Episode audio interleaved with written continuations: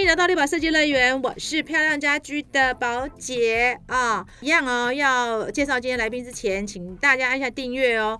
哎，我们上个礼拜啊，其实啊，采访了大约设计还有凯艺创意总监袁凯哈，房袁凯哈，那我们就聊了他个人的一个一个成长历程。那当然，我们也提出一个明显的暗示，就是我们这一集要讲 AI 哈，因为我们都知道袁凯呢，除了念了这个四个。硕士以外哦，还包含海外一个硕士以外，然后他大概在二零一九年的时候，他又念了两个很重要博士，一个是本科的台湾科技大学的建筑博士，另外一个就是清华大学的电机资讯工程博士。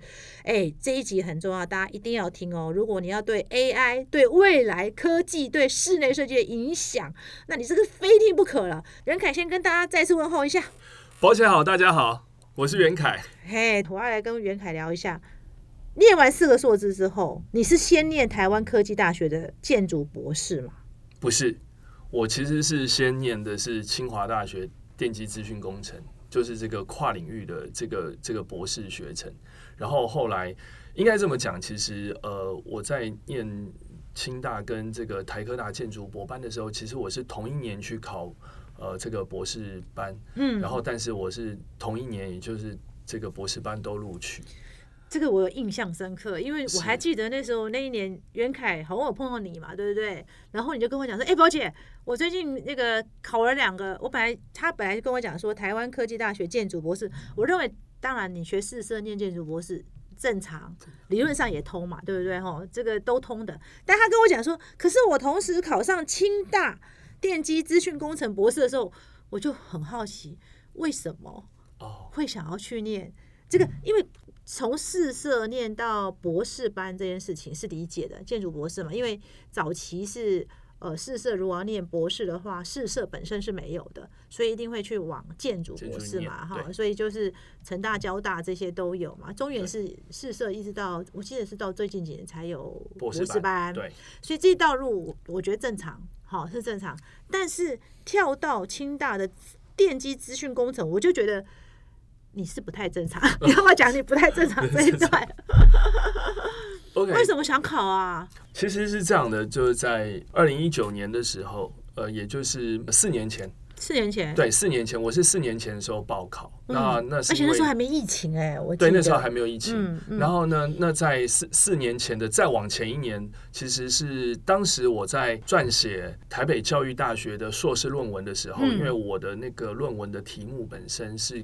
人工智慧呃，对应到室内设计产业的发展，哈的这样的一个研究的一篇硕士论文。嗯，那因为要做这一篇论文的研究，所以我就在五年前的时候，二零一八年，我就开始去读了很多跟 AI 跟人工智慧相关的一些书籍。嗯，那后来呢，论文写完了，然后呢，也发现自己对 AI 好像着迷了。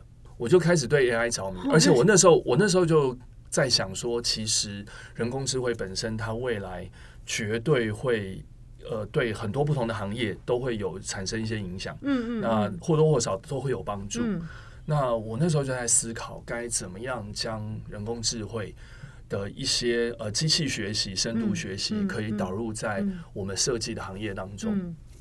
后来也是因为那时候的这个呃硕士班的指导教授，他鼓励我，嗯，就是说，哎，那袁凯，你其实可以再继续攻读博士。那那时候我就也向教授提出，就说，可是。问题是我先前念的这些硕士学位，其实都是比较偏呃文组，就是设计啊、艺术啊，哈，偏这种，就像刚刚宝姐说，比较感性，对，比较感性。可是如果要去念科技方面呢，它势必就是要往理工，对，要往比较理性另外一个头脑了耶。对对对，那教授就说说，哎，袁凯，那你可以。对你这么爱跟自己挑战的人，那你也可以挑战看看呢。他说：“反正如果能够读到博士啊，已经不是为了学位了。”嗯，他说：“其实真的要读博士的人，其实你是真的，呃，第一是对做研究有兴趣，嗯嗯，就心中可能抱了一种直志，或者是你可能对于自己有什么样的一种期许。”那后来教授也说，嗯，没关系，你去试试看。如果你认为拿学位这件事情不是最重要的，那有没有拿到学位都没有关系。至少你进入了那个领域，对你去吸收到你想吸收的东西。如果你认为你这样子是会快乐的，嗯嗯嗯，后来我就听教授的鼓励跟建议，我就去考。那当然是考之前，我就必须自己要先恶补对呀、这是一个完全不同的考试吧？对对对，所以我就那时候也是一样，不耻下问啊。那时候四十几岁，然后呢，我的家教老师是二十几岁的，台大家教老师，对嗯，台大机械系的、嗯台大电机系的，嗯好的这个家教老师，嗯然后呢来教我，就从最简单的这个写电脑程式的语法、高阶语言的语法开始学习，然后呢还学演算法。那这个演算法本身呢，又从这种呃类似像高中的这个理组的的嗯数学呢，嗯。开始开始学习，去恶补这些东西，慢慢慢慢的对电脑程式，或者是对什么是 AI、什么是机器学习跟深度学习有了一个概念。嗯，然后呢，把它做了一个结论以后，然后也认为可以怎么样的去应用在设计产业当中，嗯嗯，然后就写了一些博士的研究计划，嗯嗯，然后开始报考，嗯，然后就也很幸运的就考上。清大。哎、对又是国立大学，你真的是太厉害，两个都国立大学，对。哎、可是我真的很好奇，你在四十岁左右，等于是要换脑袋了嘛，哈。是其实已经学习上已经就不如你，讲难听一点，我们是不如年轻人，对，会对对对，会。退化，对然后还要学一个完全没有学过，你投入多少心血，我实在是太好奇了。很花，其实是很真的耶，你光是找那些你的家教老师们都还要了解，你真的不容易耶。你花多少时间准备啊？我这样讲好了，曾经有两年的跨年，前面有两年的跨年，从嗯就是十二月三十一号的晚上，嗯然后家教老师来我公司，嗯好一样就是教我这些城市，嗯，然后一路教到放烟火，一零一都在放烟火的。然后呢，我跟家教老师，因为我们公司呢，从我们的巷口就可以看到一零一，嗯嗯嗯，然后就听到烟火的声音，然后呢就跟着家教老师出来看了一下烟火，然后呢又再进去，又再继续上课。嗯嗯嗯，所以，呃，我的家教老师他年轻人呢、我也很谢谢他，对没有去参加派对，对他呃，年轻人他愿意牺牲他陪女朋友的时间，嗯嗯然后也嗯不去参加跨年，嗯就为了教我这个笨学生。然后呢，就如同宝姐所说，哈，像我现在如今都已经快要迈入这个知天命之年。嗯嗯嗯，好，那呃，其实这样的年纪去学这些东西嗯。是相对困难真的耶，像那也因为如此，我的这个家教老师他也很感动，他会觉得说，怎么会有人这么老，然后要学这些东西，所以他也就非常非常认真的教我。那我是什么方法，就是打动或感动他的呢？嗯因为他也对我很客气，他就说：“这个大哥，你为什么要学这些东哦西？”对啊，那我就把我为什么要学的这个初衷告诉嗯他。嗯嗯我说，当我接触到 AI 之后，我一直认为有哪些哪些哪些部分，它可以怎么做来嗯帮助到我们设计行业。我想要解决的问题嗯就是降低大家的工时，对能够不让设计行业为人诟病是一个嗯卖血卖肝的行业，工能时，对，能够有所转变。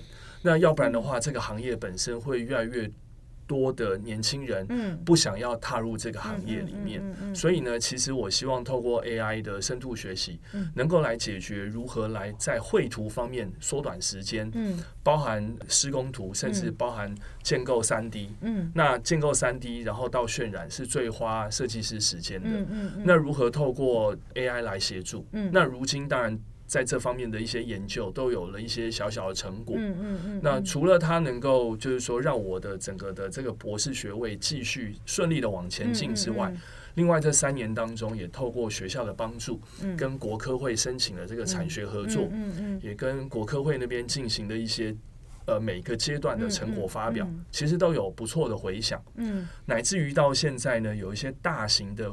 跨国际的大型的会计师事务所，还有投顾公司，嗯也都有来跟我来做一些接洽、询问，对，想要投资新创，因为呃，毕竟我现在研究的这些技术本身，也透过学校的协助都有申请专利，嗯嗯啊，都还在专利的申请当中。那除了帮助到设计师之外，是我的初衷。嗯。另外，也是希望说，能够对于未来设计师、建筑师在做整个空间建筑规划的时候，能够将所谓的永续永续设计的概念放入进去。嗯，因为现在也透过呃我所去研究的一些 AI 的东西，能够去协助如何去计算。这个碳排，嗯，然后能够很快速的，透过人工智慧的方法来进行这方面的产生出来的数据结果，嗯嗯嗯嗯嗯。但是我比较好奇的是，老实说，AI 热应该是 ChatGPT 去年底才带出来，其实 AI 谈很久了啦，是，但是真的到呃，大家已经开始觉得不可忽视，大概就是去年底的事，那是二零二二年的年底哈，对。可是你二零一八年。你就用人工智慧写论文了。对，在教育大学的时候，对，是因为你刚刚讲了吗？是因为你觉得你深深体会到我们这个行业实在工时太长了嘛，所以促使你去对 AI 产生兴趣，是这样吗？其实，在二零一八年的时候，哈，如果呃大家都还有印象的时候，其实五年前我们其实就跟部分的 AI 生活在一起了。嗯。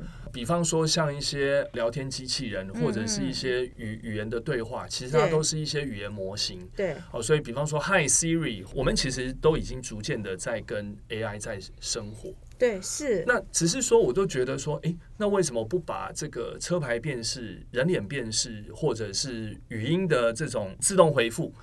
这方面的一些技术，难道它不能跟设计本身去做结合吗？嗯，那如果它能够将这方面的科技本身运用在所谓的辨识，嗯，那有没有可能我们让电脑本身也来辨识设计师设计的东西？嗯，那如果电脑能够做到辨识这件事，那他就能够协助设计师成为设计师的助理。嗯，所以我就开始将这样的东西开始举一反三，嗯，我就开始去研究它，哦，所以才会一路到现在这样子。哎，我觉得你也蛮有远见的。一八年的时候你就已经想到这件事情，所以一九年才去念这个博士嘛，对不对？对对。而且那时候念的博士的时候，老师应该对你的议题也很有兴趣吧？是的，是的，是的，对吧？哈，对。当时我提出来的这个呃博士研究计划是所谓的风格自动生成。风格自动生成，嗯，我记得袁凯要来找我聊这件事情。对对对，风格自动生成。然后呢，结果呃没。想到呢，就如同刚刚宝姐所说哈，就是说，呃，去年底的时候，这个 GPT 哈开始爆红，然后在今年三月的时候呢，它公开的这个 release 问世，所以呢，大家都可以注册开始使用这个 Open AI 所开放出来的 Chat GPT。那与此同时呢，很多的一些脑筋动得很快的国外的一些商业科技公司呢，也陆陆续续。推出了非常多的一些 AI 的软体，对啊，什么 Midjourney 之类的，对对对。那所以如果我们倒推回来看的话，其实我在四年前提出来的博士研究计划，其实现在呢，呃，各个国家甚至有一些这些大的科技公司，其实都已经做出了一些成果。对，当然包含像刚刚宝姐所提到的 Midjourney，它其实就是所谓的风格的生成，风格自动生成，对对对对对，是这样子的。哇，所以其实原凯你看很早哎。那但是因为我做的跟他们的又不尽相同，就是风格自动生成对于目前的 AI 而言不是一件太困难的事情，因为它可以自动学习风格。对对。但是其实我更想要做的是，那如何去将设计师自己本身的风格让机器能够学习跟辨识，然后它能够举一反三。嗯。所以这时候我们就必须要再往前一个动作。如何透过更简易的方法，嗯，来包装出整个系统流程，让设计师，也就是所谓的使用者，他能够透过他自有的资料，嗯，然后来进行机器的训练，嗯嗯嗯，然后训练出来，让机器学会他自己的风格，嗯嗯，所以这时候机器人才能够真正的属于他自身的设计助理，嗯嗯，那这个是。我在研究的一个方向哦，所以其实袁凯我听懂了，所以你现在研究的方向其实跟现在的这个 AI 有点不太一样。现在 AI 比较像大数据的整理嘛，哈，对不对？Midjourney 也有这个味道嘛，就是把很多它的图形，就是它应该是用数据的概念。生成吧，应该是这个概念。对对，但是它还是别人的东西。是打个比方，比方说，我们现在可以跟 Mid Journey 或者是跟 Open AI 里面的调一去说，我现在可能要个未来风格，你要一个新古典风格，对，哦，或者是你要个极简风格，嗯，它会生给你。对，可是它是一个很通泛的，嗯嗯，它是一个很广义、很通泛的，因为它是透过网络上每天上亿笔的图像资料。去做学习，学习对，然后对，然后它再反刍出来。对，可是如果今天我们说哦，今天要一个宝姐风格，嗯。或者是要一个方元凯风格，那他该怎么去做呢？嗯那好，那比方说设计师自己本身有非常多的作品，嗯，可是设计师不知道你要怎么样去训练电脑，学会你的风格啊。嗯嗯，那你的风格的特色又在哪里？对对对，他自己可能都不知道。对，那就是他必须要有很鲜明的辨识度，对不对？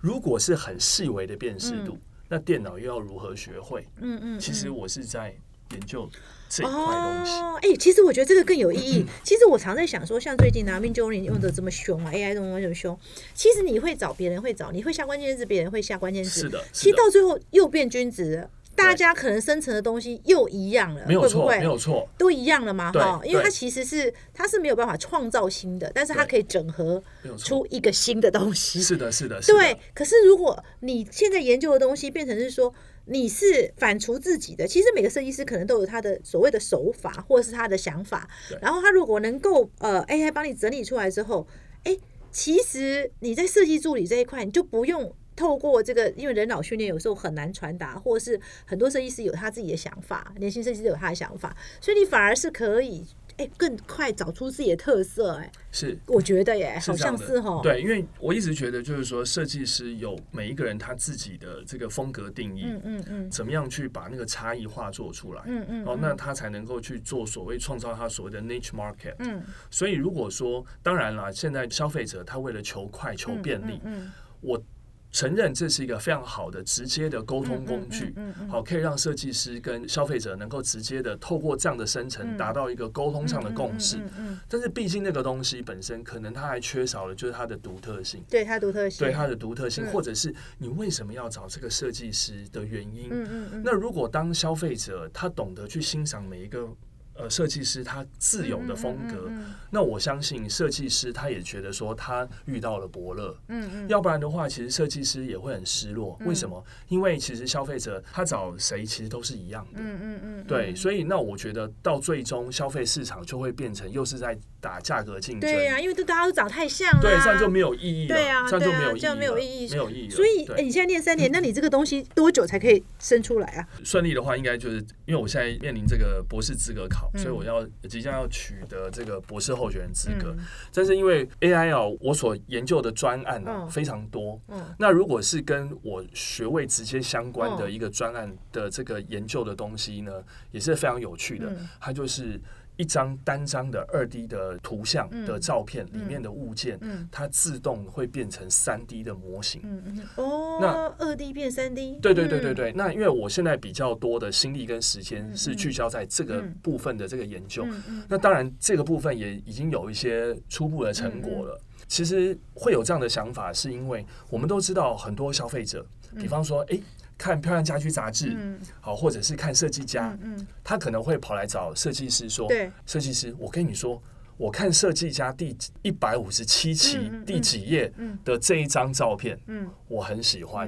你可不可以让我家里面放入这一张照片里面的柜子，或者是电视墙的样子，嗯。能够放在我家的空间当中？嗯这时候，如果这个设计师他为了要配合这个消费者的喜好，嗯他就必须要看着这一张照片，嗯，去临摹出这个照片里面的电视墙。对对，或者是柜子。没错。可是嗯对于这个设计师而言，他要花很多时间，因为他要从建模型开始，嗯然后再到渲染。对，那如果是这张消费者看到的这张照片，嗯。这张漂亮家居杂志里面的这张图片嗯。本身，如果可以直接的输入进去电脑，，嗯然后呢，电脑就能够直接将那个电视墙的立体模型自动生成出。成然后建模，对，嗯那这样的话，是不是这个设计师他就可以节省非常多的时间？哇，这这个很很很重要，光很我感觉是蛮重要，因为影响产业的。对对对对对对对。你就在研究这个。哎，我现在就在研究这个。那因为我是四年前就嗯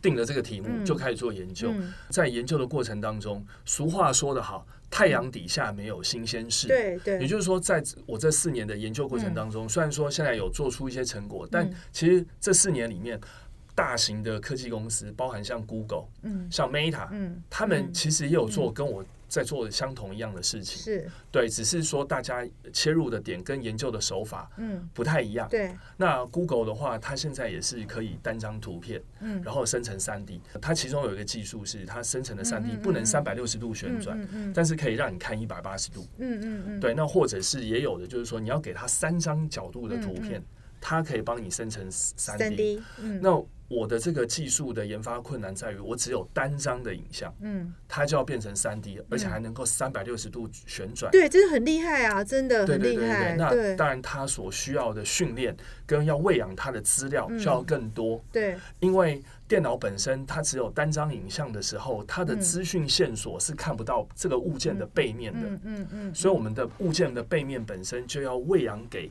电脑它更多的线索跟嗯资讯，嗯嗯让它能够懂得去辨别跟判断，嗯嗯嗯，对，嗯这样才能够生出来的模型是使用者本身觉得是合理性的。嗯嗯对。哎，可是袁凯，你这个预计你什么时候会发表啊？现在是十二月哈，上个月就是在十一月的时候，就是每年的年底都要跟国科会做产学合作的这个成果发表。嗯在上个月十月底的时候，其实我已经有去国科会嗯。进行了成果报告。嗯。那这个成果报告本身就是把我们目前的研究的初步成果给呈现出来，嗯嗯，就是单张的图片如何转换？对送入进去，然后它变成一个三 D 三 D 的模型。这件事情其实是整个大大架构是完成，嗯。只是说变出来的这个模型本身它的精细度嗯嗯。还要再更精细。，OK OK。对对对对对，哎、可是模型出来也对，了模型出来就已经不容易。可是我也想要问袁凯，怎么看待 AI 这件事情？其实呃，很多人都讲说 AI 的出现其实对这个产业影响非常大，尤其是设计。是对，一有人说是艺术，但也有人说设计了，因为我想艺术也是啦哈。是是现在甚至有些艺术家已经在用 AI 在做所谓的艺术创作了，作对对然后有的还故意很防讽，你看吧，我就是用 AI 做的啊，对不对？哈，那你怎么看待 AI 对这个产业的影响啊？因为大家现在很多人都很紧张啊，很多人讲设计会贬值，是对不对？对因为消费者他现在下定的指令，他弄一弄，你将来那个也会。你单张出去变三 D 的时候，他找工班就好啦。是的，是的，是的，是的，是的。你怎么看待 AI 这个事情对产业？我觉得宝姐讲的非常的正确哈。首先，这个 AI 的冲击，但我们呃别的产业不谈，如果针对在设计行业的话，嗯首先如果针对在内部，呃，对设计产业设计的价值本身哦，嗯会逐渐的受到很大的挑战。对，消费者绝对会因为快速生成这件事情而认为设计师有被取代的这个样的一个空间。是啊。好，，这是一件事情。嗯但是设计师本身可能也必须要去思考的是，设计师如果当你碰到了一个功能强大的科技，它能够取代你部分工作的时候，嗯但是什么是科技不能取代你的？嗯，那这个当然就是我们跟业主跟消费者之间最重要的价值。嗯那其实，在我二零一八年的那一篇硕士论文当中，人工智慧对于室内设计产业的未来发展跟影响里面，就有做出一个结论哈。嗯那也有一个图表，那图表本身就是说呢，如果对于一个客户服务旅程，嗯对于室内设计行业而言哦，它其实最主要的那一条界限，那个 boundary 就是什么呢？就是客户端跟设计师本身第一类接触，就直接接触的那个界面，其实基本上是科技目前是不可能取代的。坦白的说，其实就是设计师必须要具备几种能力，一哪几个是种能力？一个是创造力、创造力、叙事力，叙事力、还有沟通力。沟通力。好，当然还有所谓啊，像嗯那个以前正大吴思华校长有提到的，还有所谓的未来力哈。嗯。前面这三大能力，我认为是设计行业的设计同业们、大家都需要具备的哈，嗯就是你有创造力、嗯。叙事力，嗯。好，然后沟通能力哈，那当然还有设计力嘛，然后再来是未来力哈。嗯，沟通这件事情很重要。嗯那这个沟通本身，当然不管是对于设计概念的传达，嗯好，对于设计理念，乃至于对于功能，或者是提供消费者能够满足他的需求跟解决他的问题本身的沟通。嗯但这件事情基本上，就算有强大的语言模型，或者是有自动回复的语音聊天机器人，都没有办法做到位的。其实未来设计师本身他在扮演沟通的角色会越来越吃重。哦，所以沟通力看起来 AI 还没办法取代，因为毕竟 AI 没办法。辨识那个语气上的差异嘛，对不对？对，或者是这样讲，表情。对，就比方说客户的沟通哦，也会是一些死角或盲点，因为我们也知道消费者不可能每一个人对于自己内心想要的东西能够充分完全的表达。嗯，对。那这个时候，设计师本身你就要成为他心里的蛔虫。这件事情是。机器人它做不到的。嗯嗯嗯。哦，如如果今天一个消费者跟我们讲说，我需要我的卧房要很温暖。嗯。可是呢，我的客厅本身呢，要看上去呢，又很冷冽的风格。嗯嗯。那什么是温暖？什么是冷冽？在他的心中，可能只有他自己知道。对。设计师如何透过他这么抽象的形容词，去抓住他心里面的那种感觉？嗯。这件事情，机器做不到。嗯嗯，所以我觉得室内设计师本身，他可能在沟通表达能力方面，甚至对于心理，尤其是所谓的空间心理、嗯，环境心理，嗯，这方面的能力，可能会逐渐的要被加强跟提升。嗯，对，是在这个地方。那当然，我们也就必须要让消费者知道一件事情：得到的设计服务，你支付设计费的这个费用本身，主要给到的服务。我给到你的服务不是因为你拿这些钱来买我画给你的，对设计图，对，所以我觉得这个是要改变消费者对于设计服务价值的观念。嗯，今天我给你的图，这些图本身它是有它一定的生命周期。嗯嗯，图它只是一个沟通的工具。嗯，我常常也跟公司的员工说，你图画完之后，嗯。你把这个图带到工地的现场，师傅看懂之后，这张图生命结束了。嗯，因为它没有其他的意义啊。对，对不对？所以我们要让消费者知道的一件事，图本身只是沟通的工具。嗯嗯。如果今天用快速生成的 AI 生成给你的图，跟我们设计师画出来的图，其实它都是一种沟通。对对。但是什么样的沟通能够对位，对到你的心理，你的感受？那这个里面，它包含了你对于空间心理、对于环境心理的反射。嗯嗯，这个反而是什么呢？室内设计师未来他可能所需要具备的能力。哎，对耶，真的对。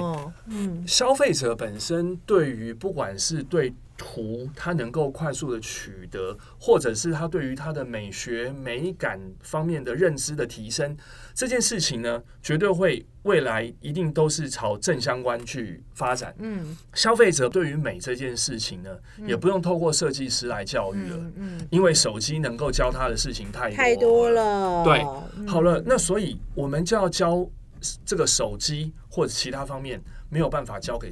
消费者的部分，我我觉得这是一个地方。那另外一个部分是，对于设计师而言，其实不需要过度的去惧怕人工智慧所带来的威胁性。嗯，我们反而要换个角度想。AI 本身它如何能够成为我们的助力，甚至是我们的助理？嗯嗯。那这件事情，所以如果设计师们想，呃，现在有了一定的年纪的设计师，如果他自己也有小朋友、有小孩的话，他的小孩从五年级开始，因为现在教育部已经有规定了，嗯，小朋友从五年级开始，他就要开始。对所谓的电脑的基本程式语言要开始有所接触，嗯然后呢，那因为我在十月份的时候还参加了一百零八年课纲哈，尤其是在所谓的设计学科课纲方面的会议哈，改革的会议。那未来高中其实不管是 AI 深度学习哈，或者是要写这些电脑程式，它都会被放在设计科系里面哈。设计科高中它就是要念这些东西，都是要念这些东西。对，所以也就是代表一件事，未来的年轻人呢，摸这些电脑程式，好或者是人工智慧，对他而言其实这都是家常便饭。既然如此。其实当下的设计师们何必去惧怕呢？是啊，是啊，是啊，因为它是，因为它是一个时势所趋。是是是。我就举个我亲身的经历，我在念大一的时候还没有 AutoCAD，嗯，可是我在念大三大四的时候，AutoCAD 出来了，出来了。那时候 AutoCAD 叫 R 十二，非常早的版本。那时候呢，还不是 Windows，是用 DOS，嗯，对，然后有 R 十一、R 十二，对对对，是 DOS 版本。对，那我可是大学里面。老师们教绘图课、制图课，还都是用手画，嗯嗯而且我们有那个制图板。嗯我大学一毕业之后，我知道这个东西不学不行。嗯结果等到我去美国念研究所的时候，我一到美国，才隔了一年，一到美国那边全部都是要用电脑画，因为全部都是 AutoCAD。嗯嗯嗯嗯那不会怎么办？不会，学校就规定说，那你就去修大学部的课，嗯因为大学就要去开始修，就赶快学。学了以后就开始用 AutoCAD。可是反观现在来看，现在所有设计界、建筑界的设计师们，大家都会用 AutoCAD 啊，对啊，大家也没有在害当年也怕。当年很痛苦啊，现在都会啦。对，现在都会了，所以我觉得那个是一个过渡期，嗯，那是个过渡期，嗯它一定会有个阵痛，对，但过了就好了。嗯嗯，所以我觉得大家应该是要去面对它、接受它。对。那现在也有美国的科技公司嗯也开始推出，就是所谓的呃用文对图跟 AutoCAD 做结合。嗯其实它的概念很简单，嗯就是将 Chat GPT 的功能嗯跟 AutoCAD 去做结合。嗯未来的设计师可能会更方便，嗯，因为你用说的对，AutoCAD 它会帮你自动化平立面、画施工图。哇，真是太对对对，太厉害了 那美国的科技公司已经在做这件哦，已，经在研究了已经在。做了，对，已经在做对了。，所以刚刚听起来就是说，刚刚袁凯提示几个就很大的重点，就是说第一个沟通力嘛，哈，刚刚我们也讲了哈，沟通能力，该而且设计师真的要训训练自己一个清楚表达的能力，还有对环境跟空间的一个心理学的一个掌握度蛮高。第二个是叙事，你为什么觉得叙事能力也是无法取代的呢？你怎么看？叙事能力非常重要。哈，比方说谈回来现在的 AI，那我们都知道大型语言模型就是这个 Chat GPT 哈，这个大型语言模型，其实呢，如何的知道怎么样描述一件事，你就能够得到你想要的结果。嗯同样的，如果我们不是跟机器在对话，我们在跟人对话，跟我们的客人对话，同样也是客人本身，他可能就像刚刚提到的，他无法充分的去表达他的想法或他的偏好、嗯嗯他的梦想。嗯那设计师，你如何透过你的问话方式得到你想要的答案？嗯嗯嗯，这是一件很重要的事情。对，如果你能够越精准的得到你要的答案，嗯那你就能够越精准的去设计出这个屋主他想要的设计，嗯嗯，你就能够更十拿九稳到这个案子。嗯，嗯对，没错。好，要不然的话，消费者会觉得说，哎呀，我找你设计，你设计半天设计不到我心里去，嗯，干脆我用机器人来设计。对啊，对，所以这就是一个问题。嗯好，这是一个问题。所以为什么叙事能力很重要？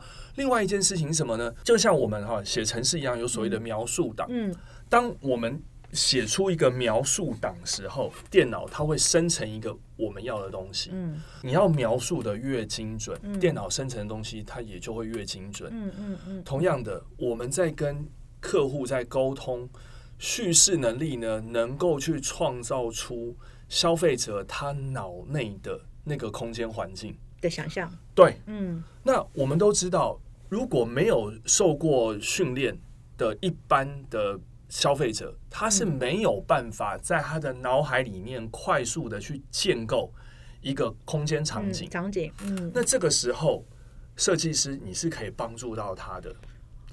那你帮助他的方法就是你的叙事能力，嗯嗯嗯，就是你的叙事能力。嗯所以你的叙事能力很好的时候，你能够帮助这个消费者本身在他的脑海里面快速生成一个空间场景。嗯那这个空间场景等于是你设计师给了他那样的一个梦想跟理想。当他能够想象得到的时候，也就是你满足到他的心理了。嗯嗯，满足到他的心理，嗯你就能够很成功的跟他把这个案子继续的执行下去。哦，所以我听起来叙事能力有两个，一个是对机器，一个是对人的，对对不对？对对机器，你要以后你下指令，你也要会叙事嘛，对对对那你才有下对指令啦。对对对对消费者也是把它的描述是你去叙事出来嘛，哈，因为你有场景感嘛，哈。对我觉得这是蛮重要。那创造力呢？你觉得 AI 会不会反而影响创造力呢？，AI 不会影响创造力，AI 反而会给到人类更多创造力的延伸。哦，垫高设计高度的意思喽。我们其实有时候人类本身，我们自己画有很多东西是画不出来的，对，可是电脑本身呢，它为什么画得出来？因为它不是跟我们一样用画的，它是用算的，嗯嗯，因为算的，因为电脑都是数学，对，嗯它都是数学，所以呢，它能够，比方说，哦，我们画了好多条这样的一个曲线，嗯，我可是我们很多的曲面本身我们可能画不出来，对，电脑画得出来是因为它是用算的，嗯嗯，所以当电脑生成一些我们人画不出来的东西的时候，这时候会给到设计师其他的灵感。哦，就是引发他想到别的东西，对不对？对的，对的，对的，对的。哦像目前我做的另外一项研究也是，就是说，假设我现在把十张椅子的各个不同的它的这个零件本身送进去电脑里面，让电脑学会去认椅子的各个的零件，它的扶手啊，它的椅背啊，还有它的椅垫。那这十张椅子的椅背、椅垫、扶手、椅脚，电脑是不是它学会了，它会认了，对不对？对那接下来你就可以教他做一件事，那请你帮我把它做各种可能性的排列组合。哦，那这个排列组合产生之后，可能是人没有想到的，嗯嗯嗯。因为是这电脑自己想的因为它会随机，嗯嗯。它会自己去发想，所以它产生出来的结果，可能就会给到设计师不同的想法，嗯嗯，所以它是会帮助到设计师的。哎，可是袁凯，我这个点我有一点疑虑，我想要问一下，因为我们都知道，其实我们常常讲设计师创造力是一种天分啊、有的人天分很高，所以他每次作品出来就是让他很惊艳。可是有人天分就是已经比是一般人高，但是他还就是相对这个高的是稍微低一点，好，甚至低比较多。那 AI 会不会让高的人？讲穿了说，高高的人会比较吃亏，会不会？因为他把它拉高了，你知道吗？我常在想说，其实有些设计师的创造力就是一个一米高，可是有的设计师可能才三十公分、五十公分，可是 AI 可能把它一下拉到拉高，拉高了，哎，那天分高的人怎么办？这我觉得会不会遇到天花板？不会，不会，不会。嗯我我们我可以举一个例子啊，就好像什么呢？复仇者联盟的电影大家都看过，嗯钢铁人，我们都知道小劳勃道尼啊，很帅啊，钢铁人。那钢铁人他是不是他家里面有一台机器人嗯。叫贾维斯 （Jarvis）？然后他很多事情他都是问那个 Jarvis。然后呢，当钢铁人本身他的创造力要到达那个程度的时候，嗯他也能够提供养分跟资讯线索给到他的那个贾维斯的机器人，那个机器人就会帮他生出钢铁更厉害的。钢铁人要的东西。，OK，对对对对对，所以不用担心。钢铁人在终极之战哦，复仇者联盟的这个后面的几集当中，他曾经有让 Jarvis 在他的那个地下室，他的那个工作室里面，他有跟这个 Jarvis 讲到一个数学概念呢、他讲了这个莫比乌斯环，嗯。然后呢，后来这个莫比乌斯环呢就出现在那个空中，就它一个四度空间的这样的一个这个立体的投影成像。嗯，那也要有钢铁人那样的创造力跟智慧，哦他才能够想到那样的东西，嗯然后告诉贾维斯，贾维斯这个机器人才会生成给他这样的回馈。嗯，对，所以其实对于创造力高的人，完全是不吃亏的。嗯，不吃亏了。对，，因为他会更高。答对了，没错没错，哦是是是这样子的。哦，真的真的耶。对，哦，那我最后我一个想问的是未来性，所谓的未来性、未来力是什么意思呢？未来力其实就是一种趋势力啊。基本上，我个人觉得，就是 AI 本身它没有办法去帮你创造所谓的这种未来力。未来力，我们知道 AI 能做一件事情，那当然也就是人工智慧本身的发展哦。它目前能够帮助到人类的几个大的方向，嗯嗯其中一个就叫做 prediction，、就是预测。嗯好，它可以预测这个股市的曲线图啊，好，或者是它可以就做这个气象方面的侦测。预测这件事情它可以做到，但是它没有办法去预测什么呢？就是所谓的更长远的未来。嗯，那这个是人类才有办法做到的事情。设计师本身在这部分也需要花心思。那这样子的话，才能够让消费者觉得说我们的价值所在。比方说，AI 可能没有办法去知道说，接下来色彩的趋势跟这个色彩趋势它如何去运用，嗯，这个应该是设计师本身的功夫。对对对，好，再来就是说，现在呢都开始不断的倡导所谓的永续设计，嗯哦，尤其是这个 ESG。嗯那永续设计当中，里面可能会有几个部分，看得见的永续跟看不见的永续。看得见的永续当然包含材料、设备的运用，看不见的永续当然包含了这个空气的品质，好各个方面。那这些部分本身它有它一定的一些趋势方向，嗯这个不是 AI 它现在能够给予到我们答案的。嗯嗯嗯。那这些部分其实就应该是设计师本身的一些是功课，对，好一些功课，没错。我们台湾本身有非常多的一些法令法规，跟我们居家生活空间环境有很大的关联性，包含现在不管是都跟或者是围老，嗯嗯。那其实很多消费者他分不清楚什么是都跟，嗯，什么是围老。好，那再来，就是那现在又有法规，就内政部又有规定，就是说怕这个楼板啊。会吵到邻居，对，所以楼板都要有静音的一个法规，所以呢，新盖的房子建商也都要符合这些法法律的规定。对于设计师而言，新的法令、新的政策，那你要如何的因应，跟去透过这些政策跟因应本身去产生出新的功能或者是设计，嗯，这些事情本身，这个你没有办法去问这些机器人，是是，那这个就是未来力。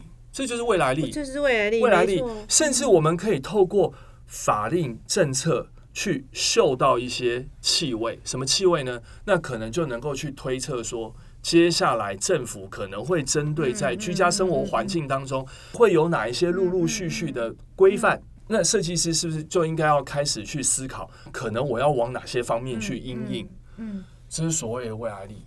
哇，所以我觉得，哎，今天听呃袁凯讲，我觉得蛮重要。其实未来力最重要是。哎，你要对趋势有所观察，也就是说，我们真的要提醒所有设计师，不要只关心我们产业内的事，不要只是关心谁用什么材质，谁用什么工法，而是你真的要从呃很多讯息面去归纳出，呃，包含法规，去嗅到未来的趋势，可能政府它怎么走，可能要进什么，我们都要先知道。所以这个未来力也很重要。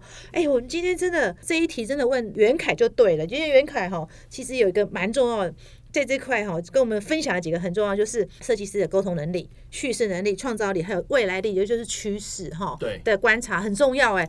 袁凯刚刚提醒了一个东西，其实我们不要怕 AI，反而是设计师要善用 AI 嘛。嘿，不过我讲真的，我觉得袁凯能够这么懂这些东西，我觉得跟他跨领域背景实在太有关了。所以我真的觉得鼓励设计师真的要跨领域哎哎，我真的很谢谢。袁凯来跟我分享正面的去面对这个 AI 这个事情。不过我相信我我们这个 p o c k e t 讲不够，所以我日后我还在安排那个袁凯来帮我们做一场演讲哈。最后呢，呃，我也不外要问袁凯一件事情，就是说袁凯，你就念了博士，然后做这些事情，请问大悦设计跟凯艺创意总监嘛哈？对，那你是凯艺创意吗？还是说我应该是叫做大悦设计跟凯艺设计哈？那我比较好奇是。袁凯，你怎么看待凯艺设计顾问跟大悦室内装修这家公司？你们的未来是什么？你自己想成为一个什么样的设计师、建筑师，还是资讯长之类？我不晓得。你你自己怎么看待你自己未来的事业发展？宝姐这个问题问的非常好，也非常难哈。我觉得这是一个很难的一个议题。首先是这样，就是说，其实公司名称呢那么长，其实主要是因为我们一开始的时候就有申请。两家公司的那个盈利登记哦，那大悦设计它其实着重还是都是在空间设计方面。那凯艺创意主要原因是因为可能我个人背景跨领域的关系，所以我也有就是说呃从事很多不同的广义的设计的工作。这里面当然包含像刚宝姐所提到的，我做过剧场、做过舞台、做过照明，甚至我还做过产品设计、做过视觉传达、行销设计。很多东西，那我就把它归类在创意这里面哈。那公司本身呢，就是说我们一路的发展哈，我的经营方式不是一个太好的一个例子啊。怎么说呢？因为感觉上我做的事情很杂哈。那我觉得刚刚宝姐有提到一件事，就是说呃，一个公司啊，企业文化本身其实就是领导者的文化，跟他的个性有非常大的关系。那我自己本身因为不是一个很一成不变的人，所以我当然也做的事情也比较。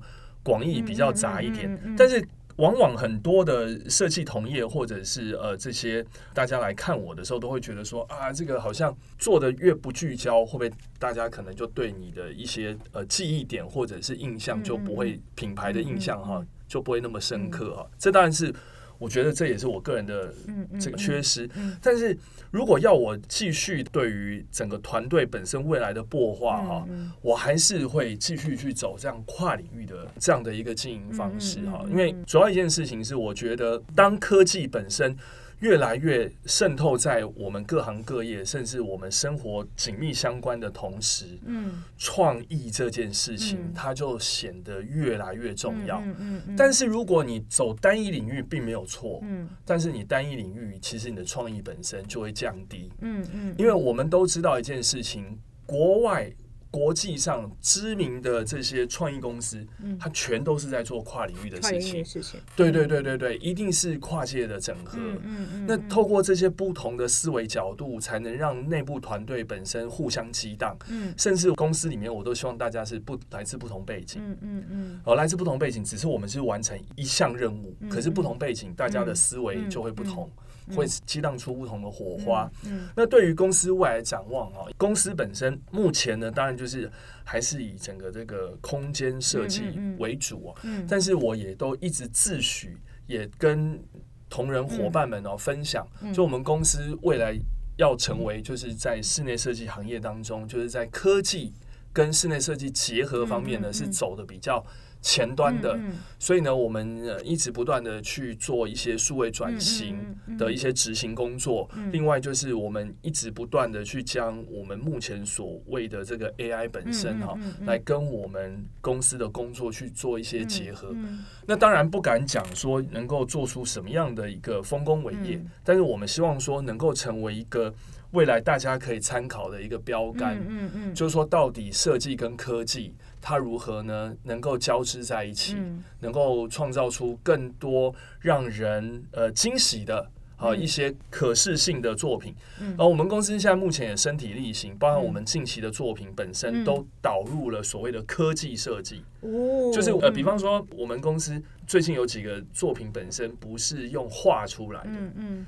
是用电脑算出来的，哦，对，或者是写程式写出来的，嗯嗯，就是写一个程式，然后跑出一个作品，嗯，对，所以这就是我们开始在身体力行，我们如何用科技来做到设计或艺术，嗯，也就是所谓的 take art，嗯，科技艺术，嗯嗯嗯，对，我们是用这样的方法，然后开始来做进化。哇，我常说一句话，就是说设计公司的经营者的个性就会决定这个。